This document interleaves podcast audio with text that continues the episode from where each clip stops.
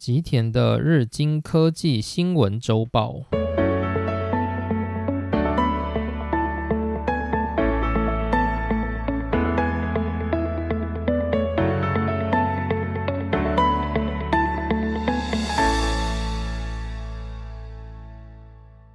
大家好。那看到这个标题呢，应该会有点惊讶。没错，就是我们的频道今天加入了新的企划。那这个企划呢，其实是我在频道一开始的时候就一直想要加入的构想，就是呢，我想要定期的来做一些关于就是日本经济新闻的一些介绍。那这个构想其实我在之前的集数大家有讲到哦，就是呢，因为我一直觉得就是在我们华语的这种生活圈，我们所看到的新闻，通常除非你跟台湾厂商有关系，你很难去看到跟日本经济相关的新闻。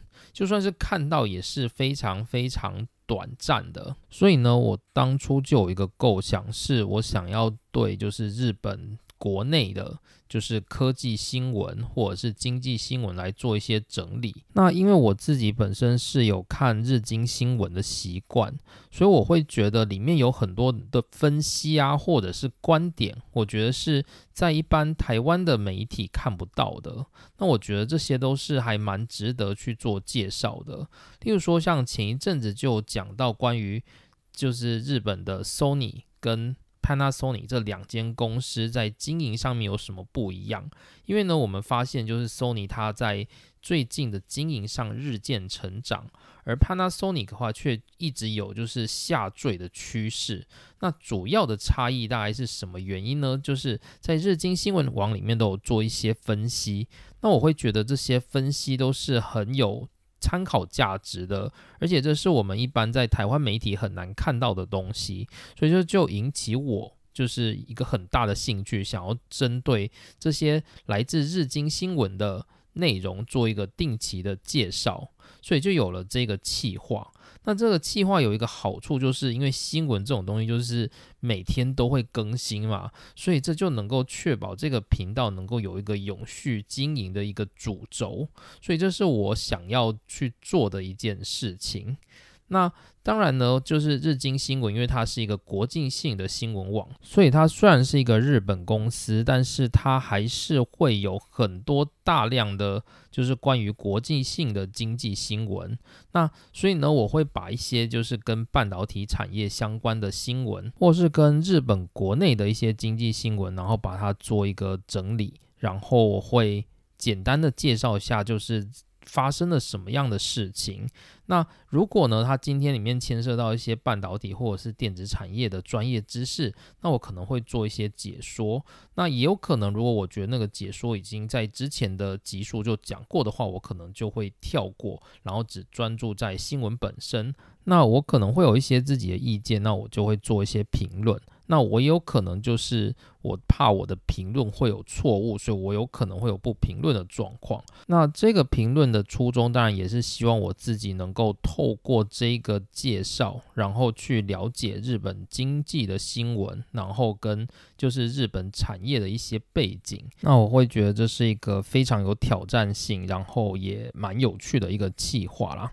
那我们这个频道其实本来就有一个主轴嘛，那通常就是我会讲一些跟自己相关的事情。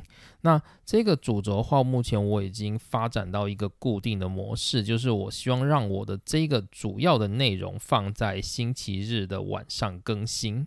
所以这个部分的话，就是我。大致上都会更新，但是我有可能会有不想录音的时候，那这时候我就不会更新。另外呢，如果我今天想要去分享，就是关于日本经济新闻的这一块的话。我会把这个分享放在星期三更新，所以呢，有可能我们到时候就是一周里面，我会在星期三跟星期日都有更新，也有可能我就是只更新星期三，或者是我只更新星期日，或者是我可能两个都不更新。但不管怎么样呢，就是如果我是在星期三更新的话，那主要就是会跟日本经济新闻相关的内容。如果我今天在星期日更新的话，就有可能是我们一般的就是关于日本的介绍，或者是我自己的一些呃人生成长系列。然后跟就是我一些比较大的主题，那我会放在星期日。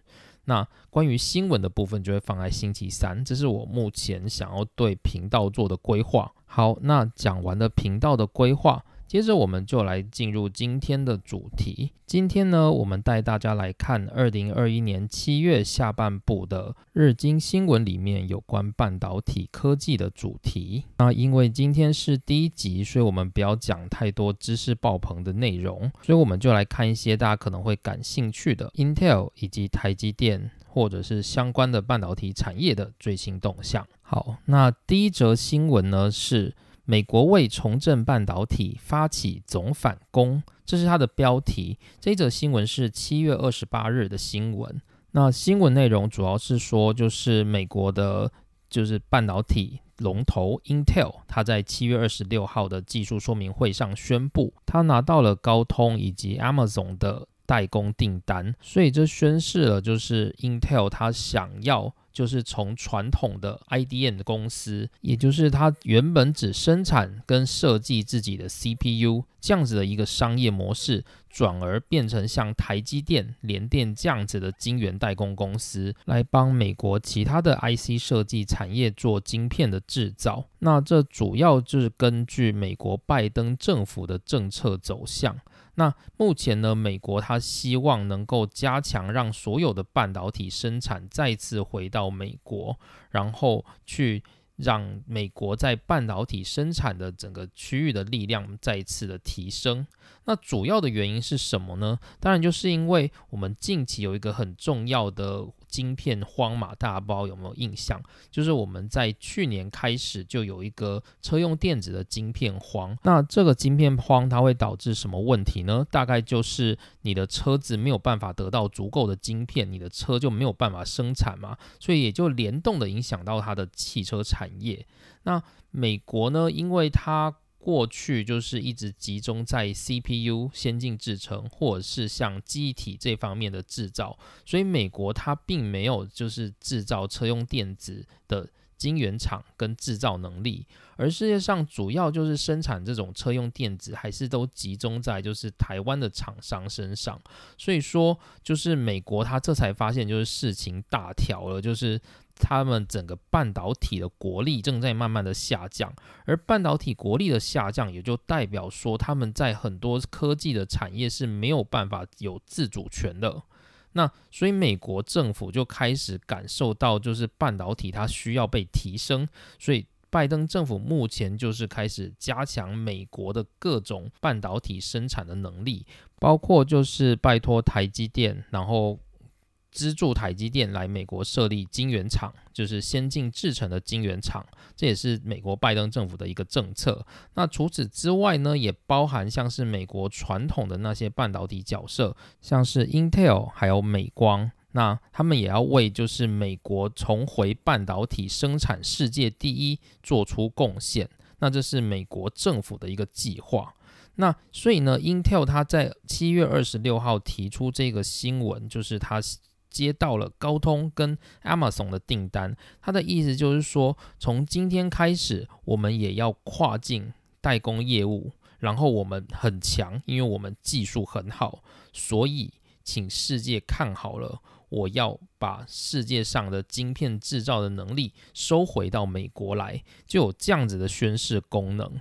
那 Intel 它在就是会议上面讲到说，它要在二零二五年，也就是四年后，它要成为晶圆代工的霸主，它要生产的晶片达到世界的首位。这是 Intel 它发出的好语。好，那所以呢，Intel 它这个宣誓动作呢，就是整个激励了美国的半导体产业，就是他们要让美国半导体产业再次恢复往年的荣光这样子。那 Intel 它也宣布说，它在美国西部的亚利桑那州建设新的工厂，然后也加强了就是关于欧洲投资的计划。然后目前也有新闻指出，就是大概是在七月二十号左右的新闻，有新闻指出说，Intel 它要以三百亿美元的规模收购全球第四大半导体代工厂，也就是 Global Foundry。然后现在正在谈判中这样子，所以这是这个新闻主要的议题。那后面呢，他就讲说为什么美国他会这么焦虑、这么担心，就是它的半导体产业就是衰落了。那主要是因为这样的一个数据，就是美国半导体产业它随着就是五厂企业的崛起，五厂企业的崛起是什么？就是 Fabulous，就是例如说像美国高通或者是。那种 NVIDIA 这一类的公司，那他们主要就是 IC 设计公司，他们并不自己制造晶片的，所以他们制造晶片的时候，就是都是委委外去制造，那通常都是给台积电来制造嘛，大概是这样子。所以呢，美国因为这样子无厂晶片公司的崛起，也让美国尝到了就是无厂晶片的。甜头意思是什么？就是说我今天不用制造工厂也没关系，因为制造工厂很贵，然后要开发制成很贵，所以呢，我们美国它不需要去制造这些工厂，我们只要设计好晶片，然后叫国外的人，例如说叫台积电、联电帮我做就好了，我不需要自己盖工厂，这么麻烦，利润又不高，它就是这种想法。所以美国呢，它的整个晶圆制造的能力就是不断的下滑，然后。根据美国半导体产业协会的统计显示，美国占世界半导体的产量，在一九九零年的时候是三十七 percent，可是到二零二零年的话，只剩下十二 percent。好，那这一个新闻呢，它也同时拿了台湾来做比较，因为美国它现在就是想要把半导体制造的主导权从台湾收回到美国，所以呢，它比较的是。台湾呢，它在一九九零年的话，就是半导体生产几乎是零 percent，但是在现在呢，台湾的半导体生产已经占世界的百分之二十一 percent。我们再重新回顾一次，美国的话目前是十二 percent，而台湾的话是二十一 percent。也就是说呢，台湾的半导体生产的总量已经是完完全全的超越美国了。那除此之外呢，还有另外一个原因就是。美国的半导体龙头 Intel，Intel 的话，就是如果你去看往年的那个资料，你就会发现 Intel 它一直死守的世界排名第一的半导体公司，这个大家应该都知道。第一是 Intel，第二是 Samsung，第三的话是台积电，大家应该都知道这件事情嘛。可是呢，Intel 它从今年开始有一个很重要的问题发生了，就是它的七纳米的研发已经失败了。就是它七纳米的研发赶不上，就是 CPU 的出货，所以导致它 CPU 的出货延迟。这是一个很重要的问题。可是相较于 Intel，就是台积电，它已经量产五纳米制程，然后目前正朝向三纳米制程迈进。所以这对美国而言是一个非常非常大的危机。就是世界上最先进的半导体技术已经不在美国了，现在就在台湾。所以呢，这对 Intel 而言，对美国而言，就是一个大霸主即将失去的状况，所以呢，才会有就是最近这个 Intel 它的大量投资，那它的目的就是希望能够掌握半导体的生产权，然后让 Intel 保住就是世界第一半导体厂的地位。好，那这就是整篇新闻它主要的一个内容。那这篇新闻它有两个重点啊，就是主要是针对 Intel，就是 Intel 它得到了代工的订单，所以这表示说 Intel 它能够具备自主代工其他公司晶片的能力，这是第一个点。那第二个点就是 Intel 它本身不断的扩大投资。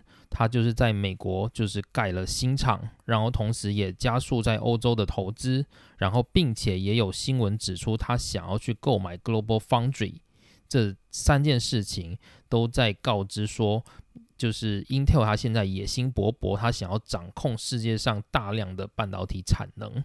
好，这是第二个。那第三个的话就是 Intel 它的。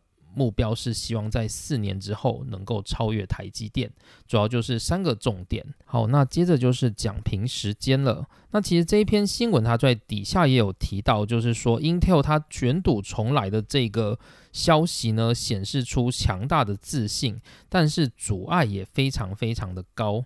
那根据英国调查公司 Omdia 的南川明指出，即使能追上台积电。也需要三到四年的时间。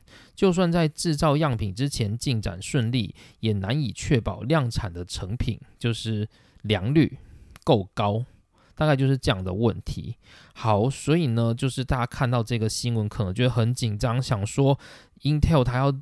站起来了，他要把台积电击垮了，他想要去抢台积电的晶圆代工的业务。大家看到新闻可能会有这样子的想法。那就我自己的感觉，我会觉得 Intel 它的宣示意味大于它的实质意味。应该说，它其实也很想要把它做好，但是我认为 Intel 要把它做好的几率并不高。也就是说呢，Intel 它真的想要在四年。达到就是超越台积电的程度，我认为是完全不可能的。好，那为什么呢？主要有几个原因。第一个是 Intel 它去接代工了嘛，就是我们它收到了就是高通的代工跟就是 Amazon 的代工，没错吧？那这看起来好像他拿到了大单，没错。可是呢，你要想一个问题，就是晶圆代工它的本质是什么？晶圆代工的本质，它就是在服务客户，也就是说，客户希望我们做什么样的事情，我们就是努力的把这个事情完成给他。那台积电呢，它就是这个服务客户的一个经验老手。它在晶圆代工的过程，它不只是帮你制造，它也会协助你设计，然后帮你在各种层次上面去。增加就是你设计的效率，所以呢，这些是台积电它数十年来的经验所累积而成的。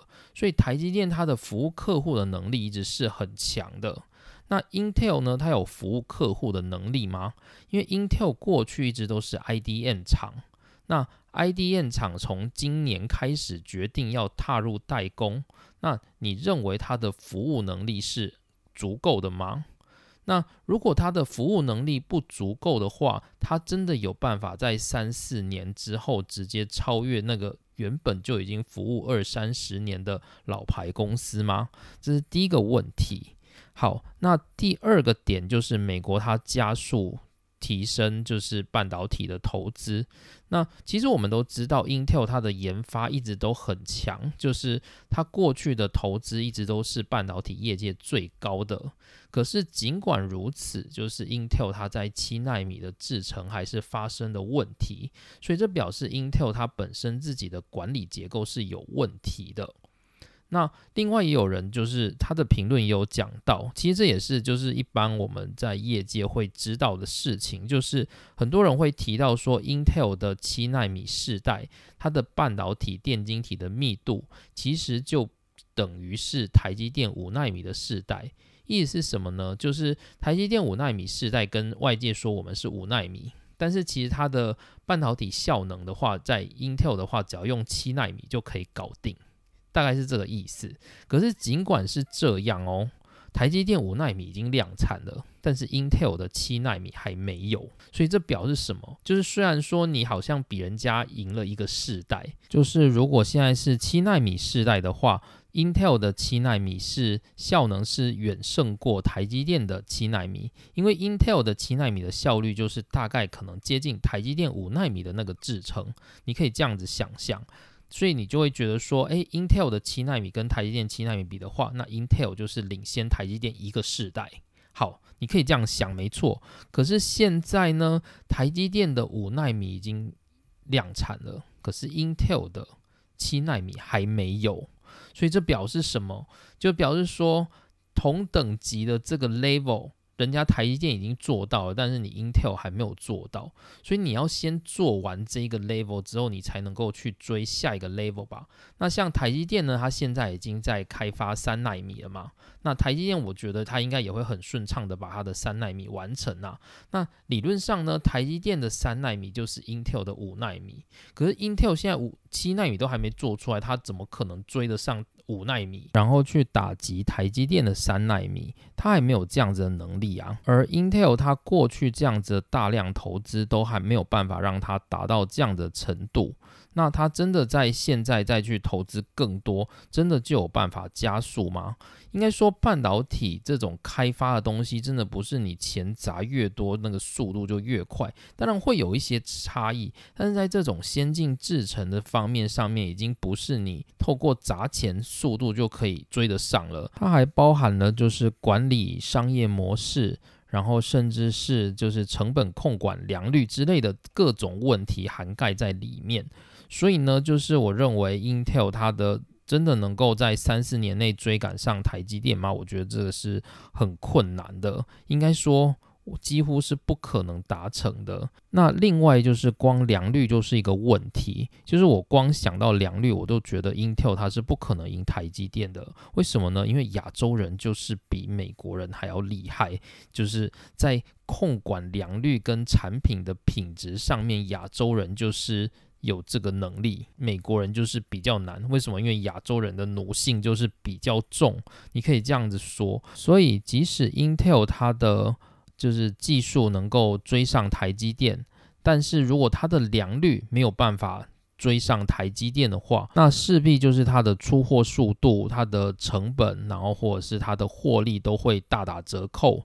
所以如果是这样子的话，它在接受就是去抢台积电的单的这个能力也会降低嘛。所以它。如果没有办法确保它的良率能够追上台积电的话，它真的没有办法去跟台积电抢晶圆代工的这一块，它应该没有这样子的能力。而且我认为它是真的追不上，一定追不上，这是非常非常肯定的。然后你看哦，就是他还说他要投资欧洲的工厂嘛，那。你要让欧洲的工厂去跟台积电在台湾的工厂抢良率吗？真的，我觉得是不太可能的。好，那另外还有一个议题就是 Intel 它可能会买下就是 Global Foundry，也就是世界第四大的晶圆代工厂。就我们在晶圆代工的那个介绍里面，我们有讲到说，目前世界上晶圆代工的四大高手大概就是台积电，然后第二个是 Samsung，第三个是联电。然后第四个是 Global Foundry，大概是这样子的程度。那所以呢，就是 Intel 它可能会购买 Global Foundry。那购买的好处就是因为 Global Foundry 它在美国是有工厂的，所以呢，买下了 Global Foundry 也就代表了能够确保美国的国内生产。就是是由美国公司掌握美国的国内生产，大概有这样子一个好处。可是你要知道，Global Foundry 它从来没有赚过钱，它一直是处于赔钱的状态。而且我们在晶圆代工就是下集的时候，我们有讲到说，就是 Global Foundry 它的投资跟开发的状况，就你可以想象，Global Foundry 它其实就是一个在先进技术上就是体质很不好的晶圆代工公司，所以 Intel 买下 Global Foundry 大概没有办法去达到什么效果，顶多就是增加了它晶圆厂的那个产能。大概就这样而已。那但是除此之外，因为 Global Foundry 它有很多的负债，所以它也势必会拖累 Intel 的获利。所以我认为，就是 Intel 它买下 Global Foundry 是几乎没有那种好处。所以 Intel 它如果真的买了 Global Foundry，它其实就是会拖累自己的经营，大概是这样子的状况。那其实就是上周就是 Global Foundry 的执行长也有提到说，目前。看起来 Intel 是没有要购买 Global Foundry，而 Global Foundry 它会走向 IPO，然后上市，大概是这样子的状况。所以呢，我认为美国真的想要在四年之后掌握就是半导体制造的霸主地位，然后 Intel 它想要抢到代工订单，就是超越台积电，成为就是世界第一大代工厂，然后甚至它的技术想要超越台积电，这些都是我认为。不太可能的，而这四年呢，台积电它还是会持续的投资啊，它还是会持续的开发新的世代。那这四年难道台积电不会进步吗？它还是会持续的进步。所以 Intel 它要去追台积电，它还要。比台积电跑的速度还要快，这个我觉得是非常非常困难的。好，那所以这就是我的第一则新闻，然后让我唱衰一下 Intel，然后顺便笑一下这个新闻。我觉得宣誓意义实际上是大于实质能做到的成果，大概是这样子的感觉。好，那第二则新闻的话，主要是关于台积电的。台积电董事长表示，在日本生产半导体的成本太高。好，那所以呢，台积电它在七月二十六号召开了定期股东大会。然后董事长呢刘德英就表示，台积电正在考虑在日本生产半导体的这件事情。可是呢，他认为就是日本盛设厂它的成本比台湾实在是高太多了。然后刘德英也表示说，为了要缩小成本的差距，然后他也在跟客户商谈，就是希望客户能够积极配合。好，那这里先停一下，我们来讲一下知识背景好了。就是不知道大家知不知道关于日本跟台积电的渊源。其实呢，日本政府一直很想要找台积电到日本去设厂。那主要的原因是什么？大概就跟美国差不多，就是日本它的先进制程技术已经完全的消失了。应该说，就我们之前有提过，就是如果是在电晶体晶圆代工制造电晶体的逻辑晶片的这个方面，日本是几乎没有先进制程技术的。日本的所有的这方面的制程，全部都是仰赖台积电跟联电的代工。那日本目前唯一拥有先进技术的，就是在 NAND Flash 的产业，也就是我们在 NAND Flash 的那一集提到的 Qxia，这算是日本最大的，就是还拥有先进技术，能够跟世界抗衡的一个，就是半导体产业。那除此之外呢，像日本的低润啊，就已经卖给了美光了嘛，所以日本它在半导体产业的先进技术几乎就是。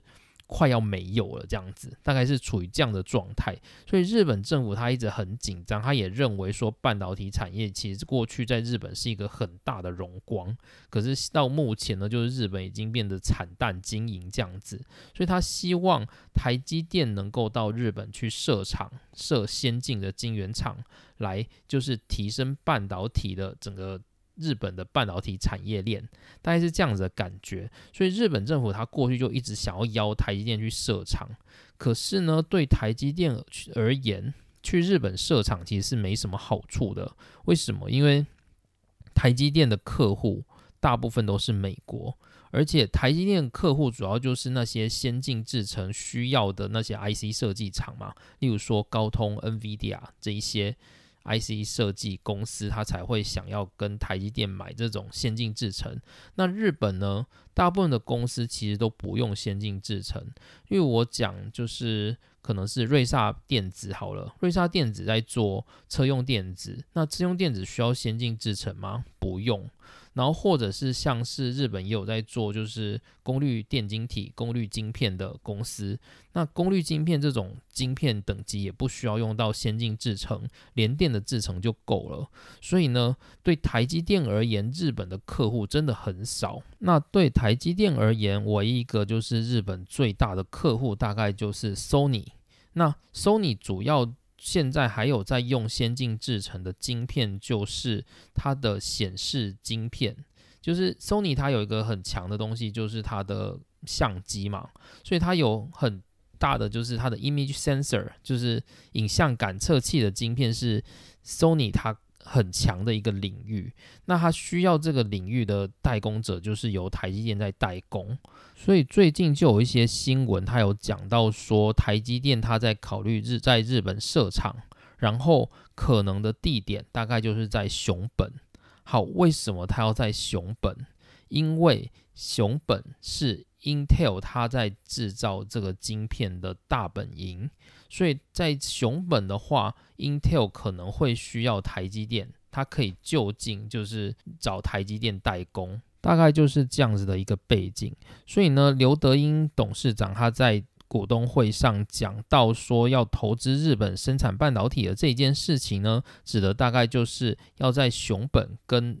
Sony 合作的这一件事情，可是呢，因为对台积电而言，在日本就只有一个 Sony 这样的一个大客户，所以你要为了这个客户就要去投资一个工厂给 Sony，他觉得很不划算，所以呢，台积电才会说他在洽谈跟客户讨论就是请客户能够积极配合去缩小成本差距。意思就是说，希望呢，Sony 它能够在跟台积电合作的过程中，例如说，可能 Sony 它的钱付贵一点啊，或者是 Sony 它提供台积电什么样的服务去减少台积电的成本支出，或者是它可能直接跟台积电共同出资，或者是日本政府对台积电做税务的减免等等，就是目前还在洽谈这一件事情，所以台积电它才会说。就是在日本生产半导体成本太高，那目前还在讨论中。那目前看起来是还是有在积极的计划到日本去投资设厂这件事情，只是到底要怎么时候才能成型，这还是取决于就是最终整体的成本效益是不是符合，才会让台积电去里面设厂。但台积电目前看起来算是蛮积极的，他说就是董事长是说每周都有在跟日本进行协商。那另外呢，因为台积电太红了嘛，就是最近有车用电子荒，所以欧洲有很多政府他想要请台积电到该国去设厂。那刘德英也在股东会上表示说。德国政府也有邀请台积电，但是目前呢，台积电还在考虑整体的价值，所以它还没有到就是要发布相关信息的阶段。就是相较于日本来说，欧洲的投资反而是台积电目前还没有兴趣，就是它可能会考虑，但是整体的效益大概还是会比日本再差一些，所以台积电目前还是处于观望的态度这样子。好，那在七月二十二号的一篇新闻，它也有提到说，日本是否能吸引到台积电到日本设厂？那它里面就有提到说，目前就是以台积电的 CEO 就是魏哲家董总经理，那他就是。正在积极的跟日本做交涉。那这篇新闻它就讲到说，就是建设一个半导体工厂，可能需要数百亿到一兆左右的日元的投资，所以大概就是两三千亿台币左右。那投资完工厂之后，他们所考量的点是以五到十年为单位，使工厂开工率保持在高水平。是主要的关键，意思就是说，这个工厂它希望要维持饱满的运作，有长达五到十年，才有可能让成本回收。但目前主要的状况就是日本的客户很少，那日本唯一比较大的客户就是刚刚提到的 Sony，所以就是。台积电它目前所思考的就是以 Sony 为主要客户，然后投资在熊本县，然后看看这样的风险是否可以接受，或者是日本政府和日本企业能够为台积电承担多少风险。那这些就是左右台积电是否要到日本去投资的关键，大概是这样子的一个状况。那在就是本月的十五号，就是魏哲家总经理也有讲到说。就是他现在跟日本就是已经在做详细的讨论，所以看起来是真的有在计划这一件事情的。这也是经过整个台积电的高层董事长跟总经理所证实的。当然，台积电对日本其实还是有一些兴趣的。那主要的兴趣大概是在设备方面，因为呢，台积电有很多的制程设备都是由日本所进口的，所以日本有很多的设备商都是。那个台积电的供应商，因此呢，台积电如果能够到日本设厂，也是能够就近跟日本设备商共同合作，这也是一个主要的原因。所以，台积电目前对日本比较大的关联，大概就是在设备的那个部分。那所以呢，今年的五月，就是日本政府跟台积电有共同发表了说，就是即将会在日本的竹波设立。新的研究中心，那个研究中心呢，就是台积电跟日本的厂商共同出资，然后会在里面进行一些相关半导体的研究。那因为它那个不是一个工厂，所以它也不做先进制程的生产，所以它比较像是一个宣示意味的机构。但无论如何，就是这也开启了台积电跟日本合作的可能性。那因为我人在日本嘛，所以我也对这样子的结果乐观其成。至于我之后会不会去台积电，这也不一定。但是我觉得它的点如果不是我很喜欢的，我也不一定会去。大概是这样子的感觉。好，那我今天的主题大概就先分享这两个主要的新闻，一个是 Intel 的，就是宣誓要超越台积电的新闻，然后另外一个是关于台积电还要到日本投资的新闻，这两个是我今天主要想分享的部分。好，那大家下次听，拜拜。